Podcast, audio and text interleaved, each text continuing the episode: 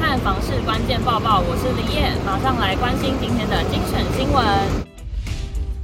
这几年土城的外来民众变多了，暂缓重划区新大楼有不少买家都是外地客。有一部分原因是因为周围的板桥、新庄房价都太高了，所以买家就被挤压到了土城。不过土城本身的房市量能也是要足够才能吸引这些买家移入。在地房仲指出，土城的产业能量也相当足够，未来从顶埔科技园区延伸到永宁科技园区，加上土城工业区的厂房都更翻新，还有中工云宇宙 AI 园区启用，未来还有司法园区的开发，而这个司法园区将有住宅商业区的规划，绿地也很多，利多因素都会使土城整体产业与房市廊带串联得更完整丰富。就业机会也多，带动房市能量与购物需求。那再来讲到房价的部分，土城新大楼房价涨幅很大。目前暂缓重划区的预售案单价已经站稳六字头，实价登录也可以看到七字头成交价格。在预售案的带动下，周边中古大楼价格也被推升，单价四十五十万元交易都已出现。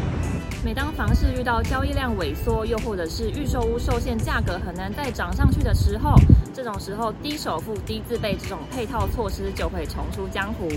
为了就是可以刺激买气，又能守住价格，而这样的逻辑多是锁定投资族群，借由少量资金先上车进行杠杆，交屋时再出售，顶多缴房地合一税。但如今预售屋限制换约，再加上卡到缺工缺料，多数建案工程期拉长，到时候要留意是否能顺利下车，以及是否四年后交屋时房价真的比现在高。有专家分析，在打炒房连续重拳之下，不少预售屋以工程期轻松付款来增加购物诱因。而新兴安贷款政策推出后，也有不少人勇敢下手买房，造成市场买盘的拉锯战。提醒民众，若下手前未经过审慎评估，就应前期利多而进场买屋的人，当利多消退后，开始面临庞大的还款压力时，也容易提升违约率。